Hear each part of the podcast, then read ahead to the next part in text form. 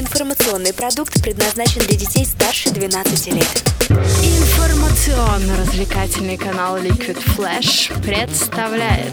У кого короче? Карапульки.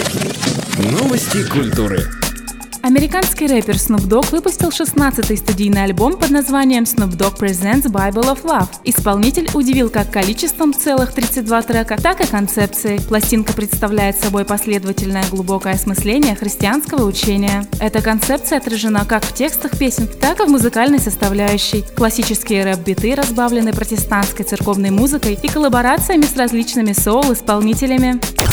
Лидер группы Korn Джонатан Дэвис выпустил тизер своего сольного альбома Black Labyrinth, материал для которого готовил целых 11 лет. Релиз будет содержать 13 треков и увидит свет в конце мая. В тизере можно познакомиться с обложкой альбома и 20-секундными отрывками из каждой песни. Джонатан заявил, что вокруг происходит одна ерунда и нужно прекращать с ней бороться и просто изменить отношение к жизни. Об этом и пластинка.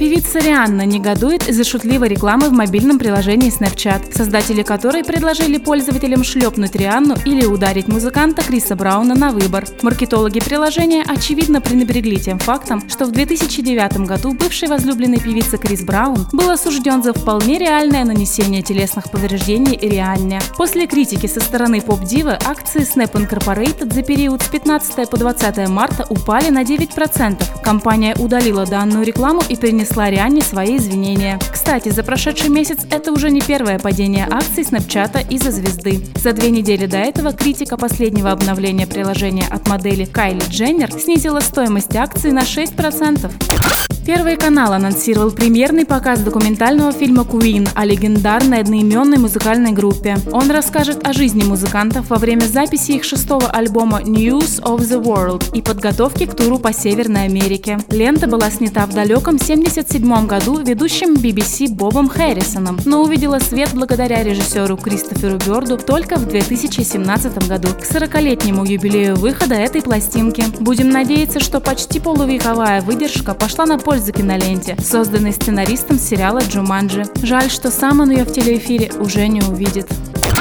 Канал HBO не планирует останавливаться на финальном восьмом сезоне так полюбившегося всему миру сериала «Игра престолов». Руководство канала готовит сразу несколько спин проекта. Директор по развитию HBO Франческо Орси сообщает, что на них будут потрачены рекордные суммы, больше, чем у первых сезонов оригинального сериала, который уже на данный момент считается одним из самых дорогостоящих в истории американского телевидения. Свое согласие на участие в съемках спин уже дали многие звезды картины. Однако британский актер Кит Харрингтон, сыгравший Джона Сноу, свое участие в новых проектах отрицает. Карапульки. У кого короче?